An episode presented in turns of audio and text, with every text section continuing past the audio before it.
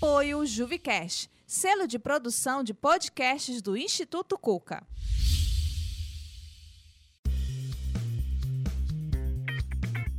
Você escuta agora o podcast Design Desenrolado.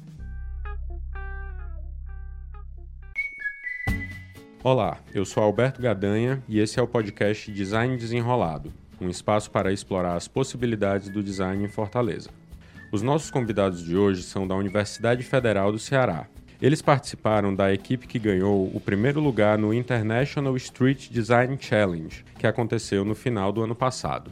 Essa conquista, o ensino público de design e pesquisa são temas da nossa conversa. Vamos receber a professora doutora Mariana Xavier de Lima, que ensina nos cursos de Design, Arquitetura e Urbanismo da UFC, e o estudante de Design João Pedro Crispim, que foi um dos integrantes da equipe. E aí, pessoal, bem-vindos, tudo bem? Olá, Alberto, tudo bom? Olá, tudo bem? Obrigado pelo convite. Legal, que bom que vocês estão aqui. Estamos mais uma vez nos estúdios da Rede Cuca, aqui na Barra do Ceará. Vamos começar a nossa conversa já falando sobre o desafio? Eu queria saber de vocês como é que foi participar desse processo, quais foram as maiores dificuldades e como é que vocês se sentiram com um resultado tão positivo que eu já vou também deixar para vocês falarem aqui para os nossos ouvintes. Mariana? Quando a gente resolveu participar do desafio, né? Então a gente de cara tinha duas grandes dificuldades. A primeira é que a gente tinha que fazer uma proposta de design em 48 horas. Então, isso aí por si só já é um grande desafio, né? Como é que a gente vai propor algo para uma rua, né? A gente tinha que fazer um projeto para uma rua em uma cidade, levando em consideração características de sustentabilidade, né? Em 48 horas. E por mais que fosse um concurso de ideias, mas a ideia é a principal parte do design. Né? Então, tudo que vem depois da ideia é o desenvolvimento da ideia. Então, a gente tinha que fazer a parte mais importante do design em 48 horas. Então, isso aí já de cara já foi o primeiro desafio. O segundo desafio é que não bastasse a gente ter que fazer em 48 horas, tinha que ser para uma cidade que a gente desconhecia completamente. Então, no nosso caso, a gente teve que fazer uma proposta de design para uma rua na cidade de Kaunas, na Lituânia. Então, uma cidade que tinha um clima totalmente diferente do nosso, que tinha materiais e processos totalmente diferentes dos nossos, né? Processos construtivos e de fabricação, que tinha uma cultura muito diferente, ou seja, totalmente diferente, né? E a, até a língua era muito diferente. Então, quando a gente ia buscar informações, a gente tinha que estar o tempo todo ali traduzindo essas informações porque era em lituano. que até, até a, a, as letras, era, o alfabeto era diferente, né? Então, eu já ia fazer essa pergunta. E a língua mesmo é lituano, isso, então. lituano, né? Que só se fala lá, eu acho. então, assim, teve esses, esses dois desafios principais, né? Que eu enxergo, assim, logo de cara. E aí a gente teve uma série de estratégias para poder vencer esses desafios. A primeira é que a gente se preocupou em montar uma equipe que fosse multidisciplinar. Então, a equipe era formada por seis alunos e dois professores. Então, os dois professores orientadores foi eu e o professor Eugênio. Nós dois somos, professores, somos professores que atuamos ali na interseção do design e da arquitetura. Os alunos, a gente montou uma equipe com três alunos da arquitetura, que era a Vanessa, a Bárbara e o Ednardo, e três alunos do design, que era o Railson, o João Pedro, que está aqui conosco, e a Luciana. E os alunos, além de serem três alunos da arquitetura e três alunos do design, a gente ainda pegou alunos que, dentro das suas áreas de atuação, tinham potencialidades diferentes. Né? Então, por exemplo, o João Pedro ele já tem uma ênfase mais no design de produto, o Railson no design de interfaces, a Luciana no design gráfico. Então a gente pensou, se a gente monta uma equipe multidisciplinar, a gente tem um potencial de trabalho maior, né? Porque a gente está agregando expertises para aquela equipe para conseguir vencer o desafio, né, vencer a jornada, digamos assim, com a, a, possibilidade de ideias mais elaboradas. Essa foi uma das principais dos principais pontos. Em relação a criar algo assim para uma situação totalmente inusitada, que era criar para uma cidade que a gente desconhecia totalmente, né? A gente tem que saber que a gente não faz design do zero. Então, por mais que a gente pense assim, ah, eu tinha 48 horas para pensar numa ideia para aquilo. Mas, na verdade, aquela ideia, ela já vem de muito tempo. Né? Assim, vem das nossas metodologias de trabalho, vem da, das nossas bases teóricas, vem do nosso repertório de solução. Então, na prática, a gente não criou em 48 horas. Né? Assim, a gente já tem uma bagagem para conseguir criar em 48 horas. Né? Então, eu acho que isso aí são duas coisas importantes. A importância de uma equipe multidisciplinar no desenvolvimento de um projeto, seja ele qual for, sempre é importante. E também as suas bases teóricas, metodológicas e o seu repertório de soluções de design. Né? Então, isso tudo vai fazer com que você seja apto a desenvolver projetos de diversas naturezas. É, eu acho que é uma, uma qualidade desse pensamento metodológico do design que, que dá essa condição, né? De você olhar para um problema, assim, você não sabe como é que vai resolvê-lo, aquele problema, mas você sabe como resolver problemas. E quase sempre Isso. eles têm naturezas parecidas. Se você aplicar um certo método, né, de dividi-lo em problemas menores, e aí vem essa questão da, da, diversidade da equipe. Cada um desses problemas menores também vai ter características específicas. E, daí por diante aplicar todas essas metodologias. Então é interessante que esse desafio né, tenha sido colocado dentro desse espaço acadêmico. É, é, mais ou menos esse ponto que eu queria chegar antes de, de passar a palavra, João, para entender assim é, como é que foi para vocês, principalmente como alunos, né, na tua perspectiva de aluno, esse desafio do tempo que a universidade, a academia, né, a graduação especificamente, né, é um momento também de você até dar tempo para o aluno passar por essas fases de uma maneira profunda, né, ou pelo menos um pouco profunda em cada uma dessas fases. O que normalmente a gente escuta aqui no mercado é diferente, né, e muitas vezes de fato é. Como é que foi, então, a partir dessa perspectiva do aluno, um, um processo tão expresso, né, como foi desse desafio? Foram dois dias muito intensos. Eu acho muito interessante porque isso puxa a gente a entender que às vezes a gente tem prazos né, a cumprir e desenvolver ideias rápidas e eficientes. Mas, ao mesmo tempo, essa coisa do background, de todas as questões que a gente já estuda, né, é, estarem ali, né? Por exemplo, eu já estava desenvolvendo projetos de imobiliários urbanos, né, em disciplinas, e eu já trouxe esses conhecimentos para o desafio. Então, já era uma coisa que, inclusive, eu estava, já estava trabalhando com a Mariana, então foi uma experiência muito interessante que força a gente a ir buscar essas soluções e a buscar referências e a pesquisar, porque a gente teve que fazer todo esse processo. A gente foi atrás, pesquisou sobre a cultura, pesquisou sobre os costumes, o que, que eles fazem, quais eram as necessidades da comunidade, e ao mesmo tempo buscando ideias de como é que a gente poderia suprir essas dificuldades, né? Então foi uma experiência muito interessante que gerou muito, muito aprendizado, eu acho.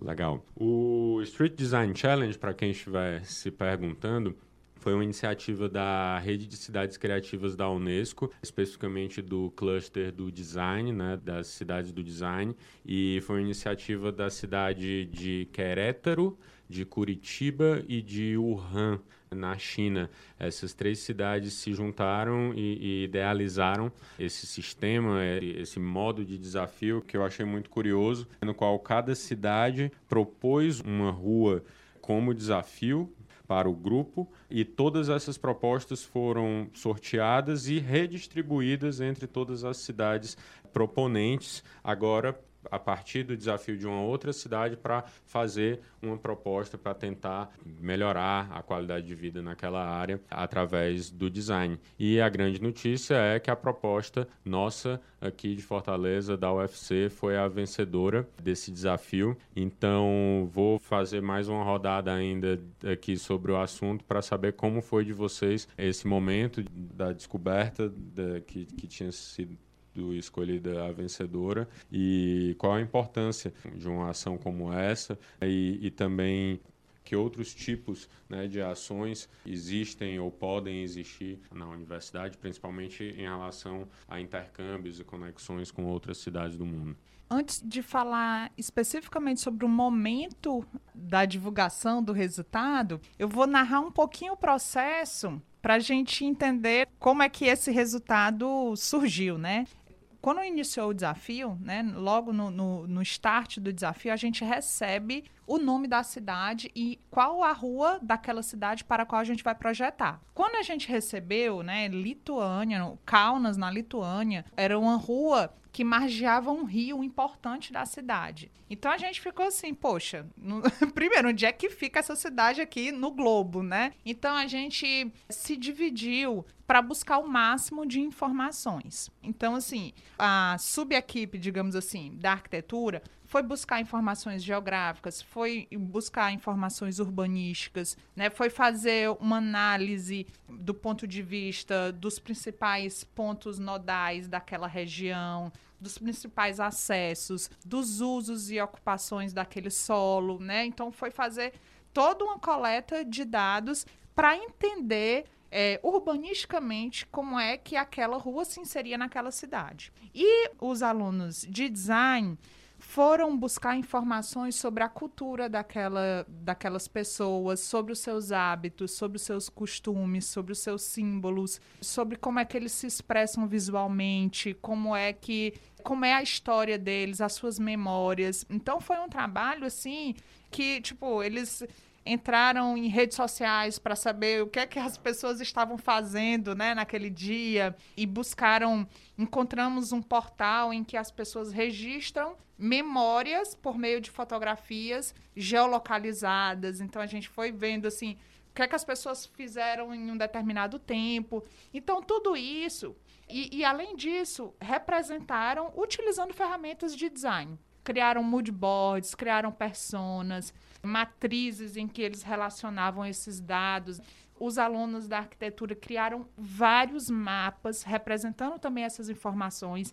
E ao final desse processo, a gente jogou tudo assim na parede, projetamos e, e começamos a olhar para aquilo para entender quem eram aquelas pessoas. Né? Onde é que aquela rua estava? Porque nós não queríamos fazer um projeto alienígena. Né? A gente não queria chegar para uma solução como se nós, nós fôssemos designers, né? Chegasse assim, pronto aqui, a solução para vocês é essa, sem entender aquela, aquela cultura, aquelas pessoas, né?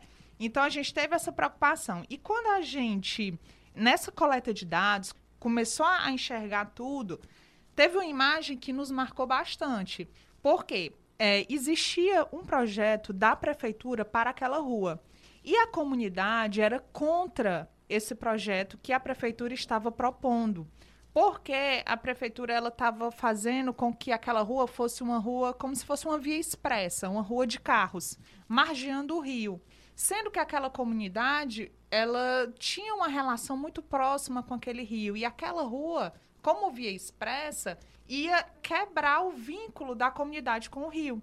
Então, eles e, a, nessa busca de informações, a gente chegou até uma imagem de um protesto que eles fizeram contra o projeto. E nesse protesto, a comunidade se deu as mãos ao longo da, do, da rua, né? Nas margens do rio. Então tem uma foto muito potente das pessoas de mão dadas no, no caminho do rio, assim, ao longo da rua. Então a gente se apegou àquilo.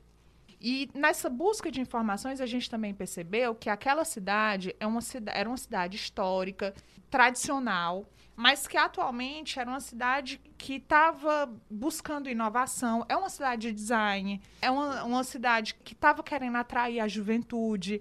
Ao mesmo tempo que a gente via símbolos mais tradicionais do, dos edifícios históricos, né? um desenho mais, mais tradicional daquela comunidade, da, daquela sociedade, a gente também via muita manifestação de arte urbana, os ônibus pintados, painéis assim nos edifícios com murais lindos, né? Então a gente percebia essa comunicação entre a tradição e a inovação.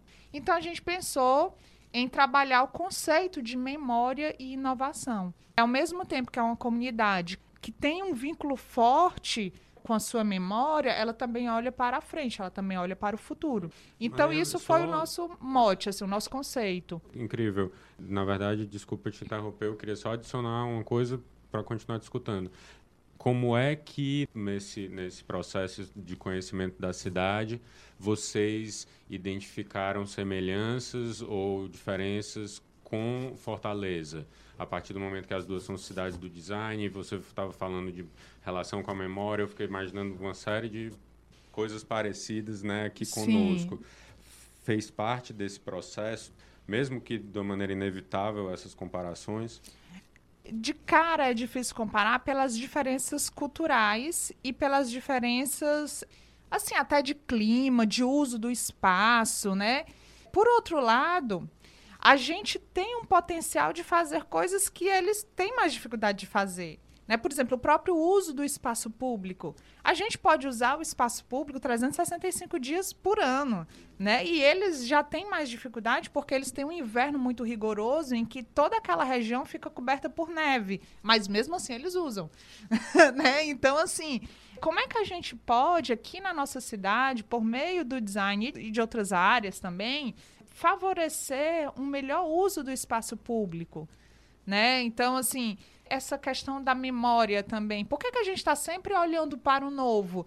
Por que, que a gente não cria a partir da nossa tradição, a partir da nossa cultura, né? A partir da nossa história. A gente precisa também é, é olhar para trás para se lançar para frente, né? Então, isso é muito importante que a gente faça quando a gente está pensando na nossa cidade, né? Porque às vezes a gente tem a cultura do descartável, do superficial, né? Então, assim, uma coisa tá na moda, todo mundo gosta daquilo, mas, assim, daqui a pouco morre, né? Então, assim, conseguir inovar a partir da nossa história, da nossa cultura. Então, isso é muito importante que a gente faça aqui também, né? E aí, quando eu falo das nossas bases teóricas, né, e conceituais, essa questão da memória e inovação é algo que a gente vem desenvolvendo com os nossos alunos.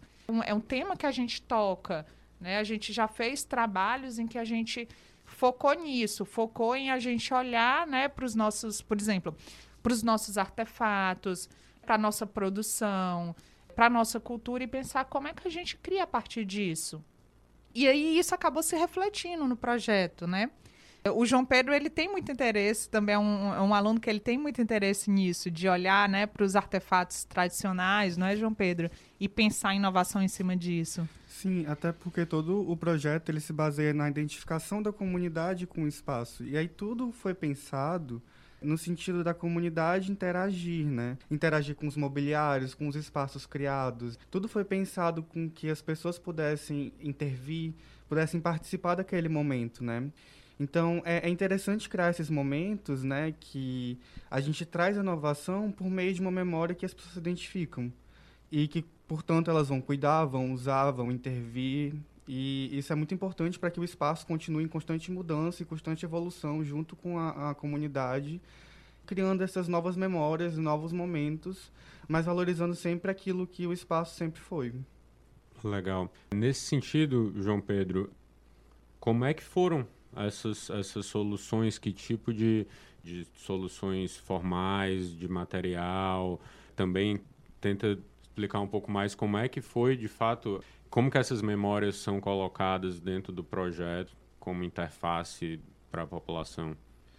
Bem, é, essa forma da gente trazer essa memória veio desde a identidade visual até os mobiliários, a forma como a gente localizou os mobiliários, então, teve toda essa questão dessa pesquisa que a gente fez previamente. A cidade é uma cidade que tem uma história muito forte, passou por muita coisa. Também teve um período do modernismo muito importante na cidade. Então, a gente foi pegando essas referências estéticas e visuais e transformando no desenho da, da identidade visual do espaço. no desenho dos mobiliários. A gente veio trazendo cores, referências de cores do espaço, mas também cores que trazem essa contemporaneidade. A gente tomou como referência, por exemplo, a identidade visual também da cidade. Até porque esse ano, né, a cidade de Kaunas, ela está como capital europeia da cultura. Então tem todo esse movimento, né, de resgate, mas ao mesmo tempo do contemporâneo.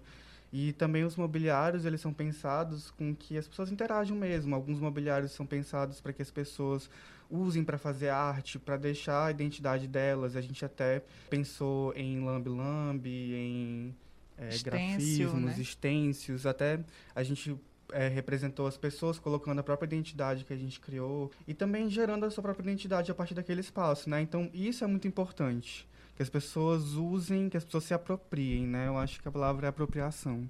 Só complementando, porque eu tinha falado anteriormente que aquela imagem das pessoas de mão dadas, de mãos dadas, tinha, tinha nos, nos tocado bastante. E a gente representou por meio de uma linha vermelha no piso ao longo da rua, porque a gente transformou a rua num parque, né? Uma das demandas da população é que não passasse carros ali, que era justamente o averso da proposta da prefeitura, né? E aí a gente ouviu, né, a voz da comunidade e a gente transformou num parque. E a gente marcou com uma linha vermelha o espaço da manifestação, né, para que elas sempre se lembrassem que elas lutaram por aquilo, né? Que ali elas se reuniram, que ali elas se deram as mãos. E a identidade visual, ela tem um desenho que remete ao desenho das pessoas de mãos dadas, né? Então a gente foi rebatendo isso ao longo do projeto, entendendo que design não se dá em, em pontos específicos, mas se dá no sistema. A gente pensou num sistema. Por exemplo, quando a, gente fez um- uma, uma visita virtual pelo Google Earth, né? já que a gente não poderia estar, estar lá, mas pelo Google Street View, e aí a gente fez um passeio pela rua, a gente percebeu que existiam alguns pontos de lama assim no chão, porque muito provavelmente é o rio, ele enche quando ele seca, ali fica molhado. Então a gente pensou em jardins drenantes para melhorar a drenagem, né? A gente pensou em pisos intertravados porque melhora a absorção de água, né? E aí a gente pensou na identidade visual, a gente pensou no mobiliário urbano, a gente fez as leituras dos mapas para saber em que pontos a gente ia alocar aquele mobiliário. Então, ah, tem um, um ponto que é mais perto de uma escola, então vamos fazer aqui um mobiliário que possa ser usado como playground. Né? Ali já é mais perto de uma área residencial, vamos fazer um mobiliário que pode ser utilizado como espaço de prática de esporte, de contemplação, né? da, da paisagem. Era uma área mais ou menos de quanto? Que, que foi trabalhada? Olha, eu não me lembro exatamente, mas eram uns dois ou três quilômetros, né? Eu acho que um pouco mais, eram alguns quilômetros de É, área. é. Ah, era bem grande. Era grande. Na verdade, a gente, quando a gente recebeu a rua, a rua era menor do que a área que a gente resolveu trabalhar. A gente ampliou a nossa área de trabalho. Porque ficava difícil trabalhar a rua de forma isolada, sem pensar no, no restante, né? Na conexão dela com o restante do, do bairro, né? Então a gente acabou ampliando essa área de atuação.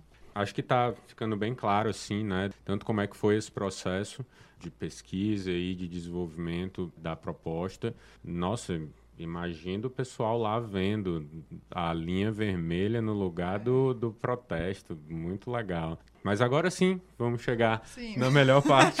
pois é, o dia, o dia do resultado. o né? dia do resultado, como foi. É, a gente estava na maior expectativa, não era, João Pedro? É, eu, eu admito que eu fiquei chocado. Não, eu não fiquei tão chocada, na verdade, Aham, porque eu sim. sabia do potencial dos alunos que eu tenho. Não, só Os professores sabem mais do que eles com a mesmos, descrição né? do projeto É. aqui, eu já estou imaginando. Pois é, mas, mas assim, eu sabia que a gente tinha feito um bom trabalho. E eu percebi que o nosso trabalho ele foi muito completo, porque além da gente ter pensado em tudo isso, a gente também conseguiu representar muito bem.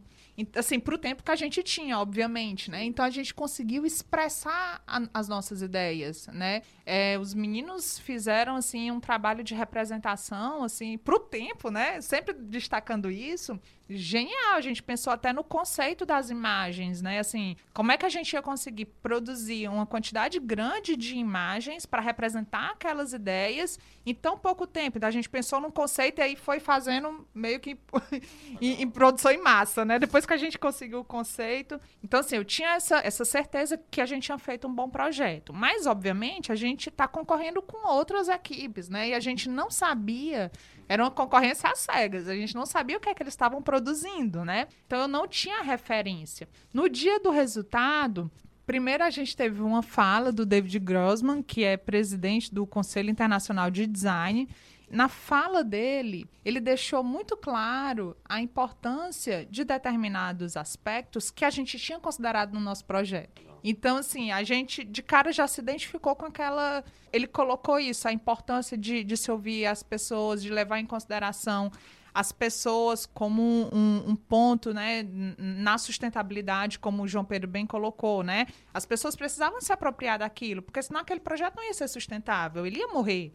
Então, nessa fala dele, eu já, já vi que havia um alinhamento dessa visão internacional de design com, com o projeto que a gente tinha desenvolvido, né? E aí anunciaram três lugares, né? Começaram pelo terceiro lugar, aí não foi nós. Aí eu, vixe, será que a gente está em segundo lugar, né? Já seria um bom resultado. Aí, segundo lugar, também não foi a gente. Aí eu, olha, com certeza a gente foi primeiro, porque o nosso não estava não tava tão ruim que não ficasse nem entre os três primeiros. Aí assim foi, né? Aí anunciaram o nosso como primeiro lugar. E aí a gente ficou super feliz, obviamente, pelo reconhecimento, né? Então foi muito bom.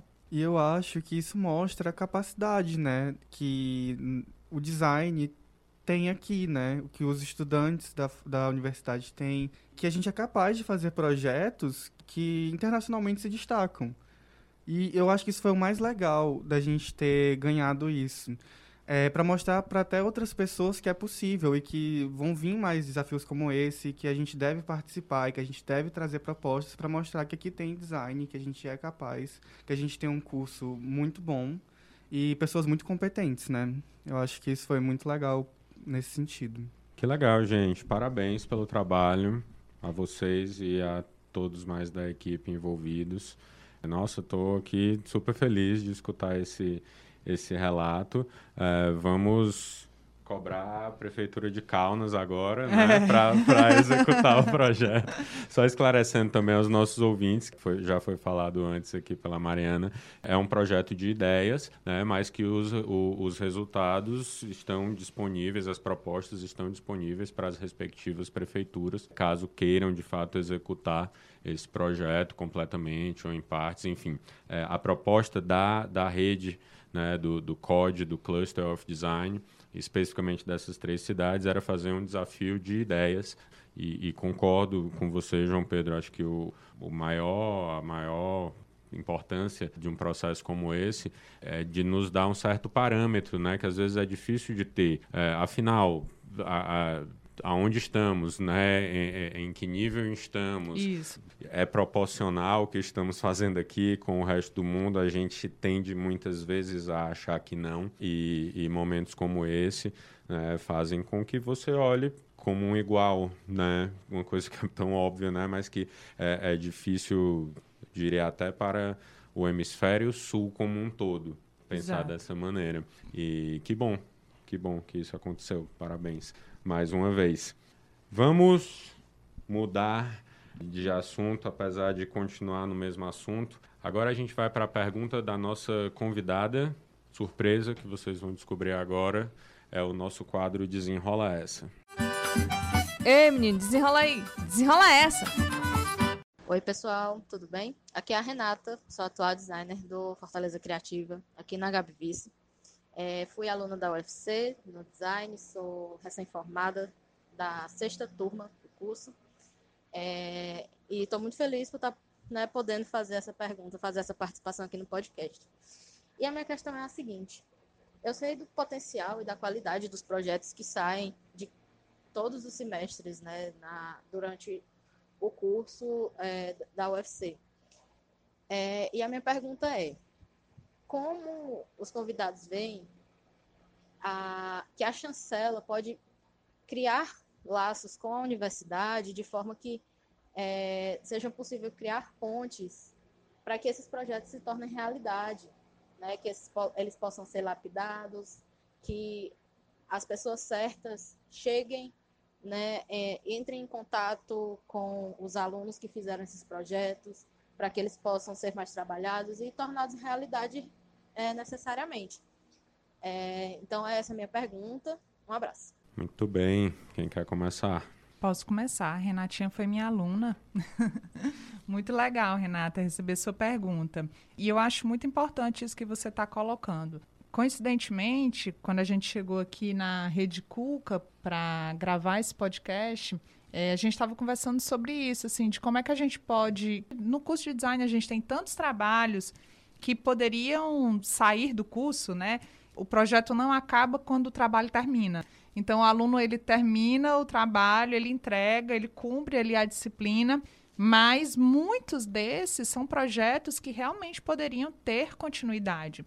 E alguns vêm tendo, a gente vem trabalhando para isso. E aí, quando eu estava conversando aqui na Rede Cuca, era para pensar isso, né? Pensar como é que a gente pode fazer aproximações institucionais para dar continuidade a alguns desses projetos. Porque às vezes a gente acaba trabalhando em clusters, começa a trabalhar isolado. Não só a gente na universidade, mas outras instituições, né? Então a gente precisa fazer esse trabalho mais interinstitucional. E atualmente o curso de design ele vem passando por uma revisão no seu plano pedagógico, que é uma revisão para incorporar o que a gente chama de curricularização da extensão. Que é que isso significa? As atividades de extensão são atividades em que a universidade ela trabalha em conjunto com a comunidade externa à universidade. Então, a gente já tem na universidade, inclusive no nosso curso de design, uma série de ações de extensão. O que a gente está fazendo agora é com que essas ações elas sejam incorporadas às disciplinas. Então, assim, a gente, quando vai fazer um projeto em uma disciplina, a gente já faz esse projeto voltado para uma comunidade específica, voltada para uma instituição específica. Então, eu acredito que a curricularização da extensão vai ser uma forma da gente fazer essas aproximações é difícil operacionalmente, né? Assim, na, teoricamente é bem interessante, mas a gente sabe que operacionalmente a gente vai encontrar uma série de desafios porque os tempos são diferentes e as expectativas também são diferentes. Mas a gente vem exercitando isso ao longo desses 10 anos já de existência do curso de design, né? Às vezes pontualmente, às vezes dentro da própria universidade, né? Eu digo assim, a gente tem aqui a UFC para a UFC. Então, às vezes a gente pega um, um problema que é um problema da universidade que a gente tem como resolver por meio do design. Então, a gente usa a própria universidade como cliente. Então, no semestre passado, o João Pedro até participou de uma disciplina comigo que a gente desenvolveu um projeto para o campus do PC. Então, a gente tinha uma demanda da, da Prefeitura de Gestão Ambiental do campus do PC. Né? Já fizemos também projetos voltados, também com o João Pedro, por coincidência, que ele já foi meu aluno em várias disciplinas, mas voltado para reciclagem, para um projeto do campus de Crateus, que trabalhavam com reciclagem, com sistema de coleta de resíduos sólidos na cidade. Então, a gente também trabalhou fez um projeto com eles. Então, assim, a gente já vem exercitando isso e agora a gente está formalizando. Então, eu acho que esse pode ser um dos meios, né? Além disso, a gente também vem estimulando os alunos para que cada vez mais tentem dar continuidade aos seus projetos. Há um ano atrás, a gente teve uma equipe de alunos que desenvolveu uma proposta de projeto em uma disciplina. Depois, eles ganharam uma bolsa para dar continuidade ao desenvolvimento daquele projeto. Recentemente, uma das alunas da equipe defendeu um projeto de pesquisa que já foi mais um aprofundamento daquele projeto e tem tudo para virar um projeto comercial. Né? Então, a gente vem fomentando essas iniciativas. Não, pois é, e toda a questão da visibilidade do curso, né? Do curso ter mais visibilidade dentro dos projetos da cidade e da gente ter essa capacidade de troca, né, com a prefeitura e com outros órgãos. Além de toda a questão também da ligação com as outras cidades criativas, que pode possibilitar muitos projetos e muitas possibilidades. Eu fico imaginando o quanto esse projeto que a gente fez, por exemplo, para o Street Design Challenge, ele pode gerar uma relação até às vezes da gente talvez pensar em levar esse projeto para frente com a cidade de Kaunas, ou até mesmo com a cidade de Curitiba, aqui no Brasil, Brasília também. Então, essas cidades, né, elas podem também trabalhar juntas e o curso de design entra com uma forte ponte também entre essas cidades, com outros cursos de design. Então, eu acho que essas relações, essa visibilidade também é muito importante para que a gente realize esses projetos. Legal, gente. Bem, aproveitando aqui até para falar mesmo como chancela, como parte da equipe hoje na gestão desse processo, que estamos totalmente à disposição e já estamos construindo nesse sentido queremos cada vez construir mais essas possibilidades de intercâmbio entre cidades, né, essa ajuda, o apoio uh, nesse sentido né, desse trabalho interinstitucional. Eu, como você falou, Mariana, todo dia que eu venho aqui no Cuca, hoje mesmo a pintura ali do piso está diferente, eu já cheguei, nossa, um monte de coisa diferente. O ambiente aqui do estúdio também já está diferente, coisas novas. Todo dia que, que se vem tem coisas novas. Não tem nada a ver, mas eu sempre falo tem uma piscina linda ali, o pessoal nadando, sabe, de manhã na vista do rio aqui, da ponte e ao mesmo tempo com inúmeros problemas a serem resolvidos, né, no sentido de com certeza tem muito a se fazer em comunicação, com certeza tem muito a se fazer nas comunidades ao redor do Cuca e espalhado pela cidade como um todo, falando aqui de cidade Fortaleza como cidade criativa. Nesse sentido, e já indo aqui para o nosso encerramento, apesar de que a gente poderia passar muito mais tempo aqui falando sobre essas relações e essas potências né, da academia para a melhoria da qualidade de vida da comunidade como um todo, e não só além, né, obviamente, do papel é, de ensino, mas também essa, essa relação mais próxima com a cidade em si. O que, que vocês acham, né, que ainda mais, além de tudo isso que a gente já falou, pode fazer com que Fortaleza se torne uma cidade cada vez mais criativa, seja pela perspectiva municipal ou da academia ou também dos outros atores, né, da iniciativa privada, dos designers no mercado. Se vocês pudessem escolher o, o que Fortaleza ainda precisa fazer para se colocar cada vez melhor dentro desse espaço de cidade criativa no mundo? Bem, eu sou professora, né? Então, eu sempre vou olhar pelo viés da educação, né? Eu digo, martelo só vê prego, né? então, assim, eu acho que um, uma das coisas que falta ainda para a gente é uma educação estética. É a educação para a criatividade, para um olhar mais sensível, né? Para entender como é que a nossa cultura, como é que a nossa tradição, como eu já coloquei antes, se rebate em questões visuais estéticas na cidade e no nosso dia a dia. Então, eu acho que a gente tem que, que construir isso desde a infância e dar fomento a isso desde a infância. Então, trazer para as escolas mesmo de educação infantil, da educação dos jovens, trazer essas questões relacionadas à criatividade, ao design, a outras áreas também da comunicação e tudo, que é um dos papéis por exemplo, que a Rede Cuca já está fazendo. Espalhar isso e, e, aprofundar mais isso, né? Então, eu acho que esse é um dos pontos a se trabalhar mesmo, né? Porque quando a gente tem uma educação estética, a gente olha para a cidade, se a gente vê uma coisa feia, né? Vamos dizer, vê o lixo na rua, aquilo nos incomoda. Né? Então não é só. Inadequado, é, né? Não tá assim, na... não é só, ah, eu vou ter fachadas mais bonitas ou móveis mais bonitos. Não é isso. Né? É você realmente conseguir fazer uma leitura adequada da cidade, conseguir cuidar da cidade e se enxergar e ter uma relação de identidade com aquilo questão de poluição visual, né? Às vezes a gente não se incomoda mais com uma cidade que é poluída visualmente. Se a gente é educado visualmente, né? Se a gente tem uma literacia visual, como a gente coloca, então aquilo vai nos incomodar. A gente não vai aceitar aquilo, né? É, então eu acho que começa daí, né? Começa realmente da educação e trazer mais essa questão do design para dentro das escolas mesmo, escolas infantis e, e, de jovens. Não esperar chegar só na universidade, né? Então, esse é um dos pontos. Legal. E aí, João Pedro, qual é o seu desejo para o design na cidade nos próximos anos?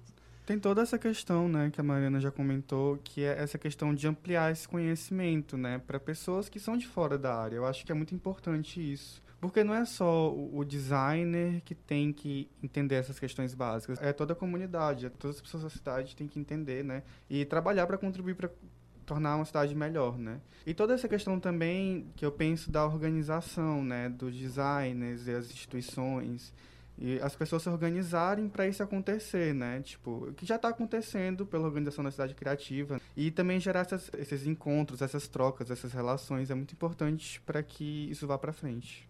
Muito legal, gente. É bom escutar isso porque também falando aqui pelo lado da gestão municipal, existem projetos nesse sentido do que vocês comentaram. A cidade está se preocupando com essa questão. Existe a Associação dos Designers, a Associação Ceará Design, que está com diretoria recém-empossada, nova diretoria recém-empossada, e que esses desejos e essas vontades, né, de alguma maneira, estão combinados com alguns planos e algumas expectativas já para o futuro. Então, gostaria de agradecer imensamente a presença, Mariana, João Pedro. Obrigado pelo apoio de sempre da UFC. Contem conosco lá na vice-prefeitura, na chancela de Fortaleza como cidade criativa. Continuamos aí parceiros. Até a próxima. Espero receber a UFC aqui mais uma vez. Parabéns pelo trabalho no Street Design Challenge mais uma vez também. E é isso. Um abraço. Obrigado. Obrigada, Alberto. Obrigado. Podcast Design Desenrolado. Roteiro e produção: Gabinete da Vice-Prefeitura de Fortaleza. Apresentação: Alberto Gadanha. Vinheta de abertura: Melissa Campos e Carlos Boazou. Edição: Sara Gabriel. Gravado nos estúdios da Rede Cuca. Agradecimento à Coordenadoria Especial da Juventude de Fortaleza. Fortaleza, cidade criativa da Unesco. Prefeitura Municipal de Fortaleza.